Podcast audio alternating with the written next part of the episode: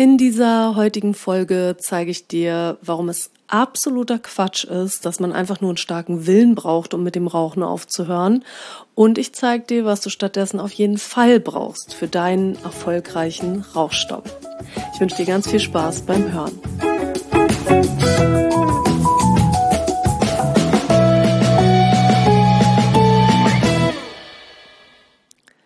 Herzlich willkommen zu deinem Podcast Rauchen aufhören ist Kopfsache. Ich bin Isabel Drescher, ich bin seit 2004 Nichtrauchercoach und ich zeige Menschen in meinen Seminaren, wie man es schafft, so mit dem Rauchen aufzuhören, dass es sich gut anfühlt. Meine Präsenzseminare werden von allen gesetzlichen Krankenkassen bezuschusst und wenn du dich von mir unterstützen lassen möchtest, dann kannst du in ein solches Seminar kommen. Wenn du sofort starten möchtest, dann kannst du auch in meinen Online-Kurs kommen.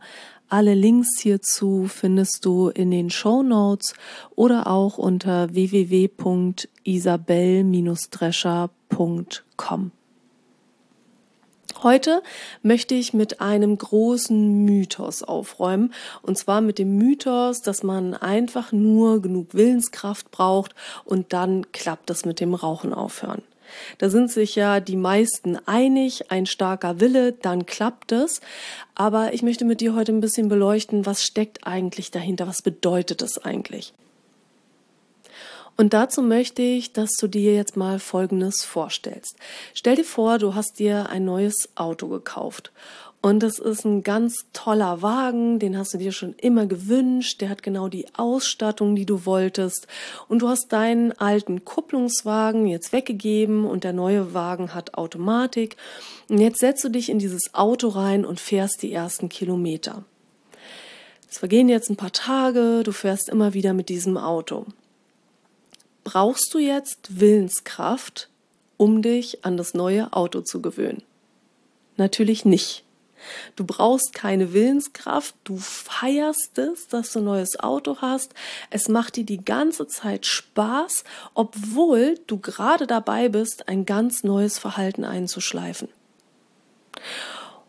Und es ist total wichtig, dass man sich das bewusst macht eigentlich ist man Meister darin, Gewohnheiten aufzulösen. Man macht das immer wieder. Immer wenn du irgendetwas anders machst als vorher, löst du eine alte Gewohnheit auf und schleifst eine neue Gewohnheit ein. Wenn du irgendwo hinfliegst, wo du noch nie warst, dann gehst du da nicht durch die Gegend und versuchst dich mit Willenskraft an alles zu gewöhnen, sondern du hast tolle Gefühle, Du empfindest es als Abenteuer, du entdeckst das neue Land, in dem du bist und wahrscheinlich hast du ziemlich viel Spaß dabei. Das bedeutet, wir brauchen, um uns an ein neues Verhalten zu gewöhnen, keine Willenskraft, wenn wir das neue Verhalten als etwas Tolles, Erstrebenswertes empfinden und wenn wir das Alte nicht mehr so toll finden. Ja, also das alte Auto, der Urlaubsort, an dem ich vielleicht schon fünfmal war, das kommt mir nicht mehr so attraktiv vor.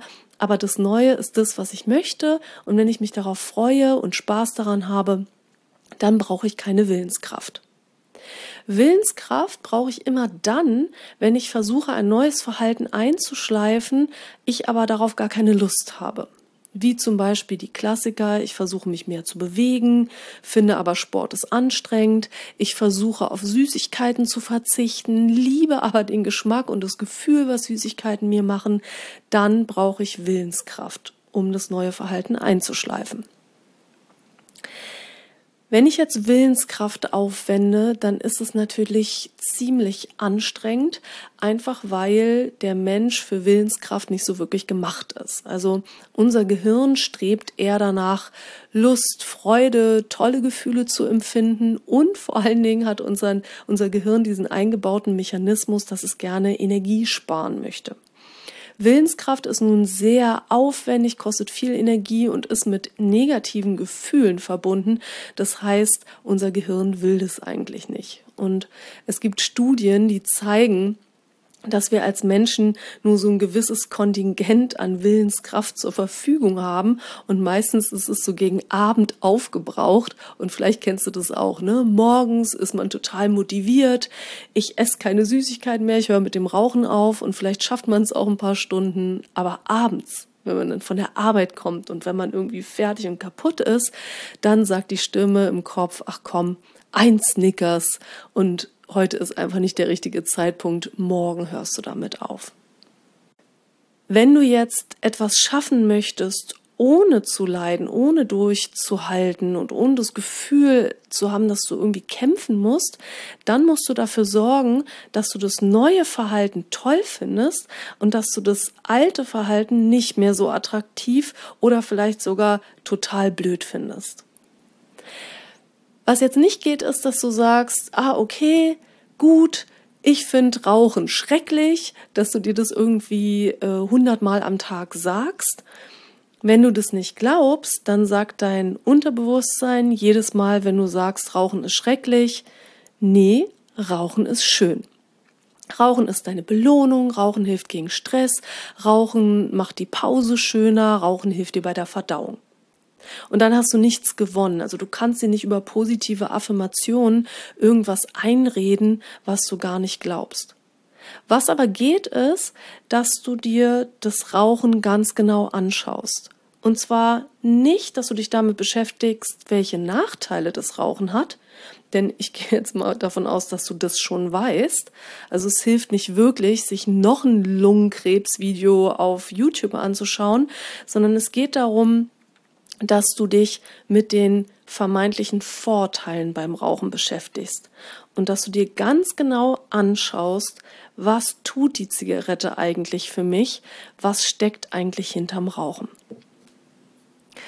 So viel erstmal zum Thema Willenskraft für heute. Wenn du möchtest, dann hol dir mein kostenfreies PDF, die zehn Schritte für deinen erfolgreichen Rauchstopp und jetzt wünsche ich dir eine tolle Zeit, bis wir uns wieder hören. Deine Isabel.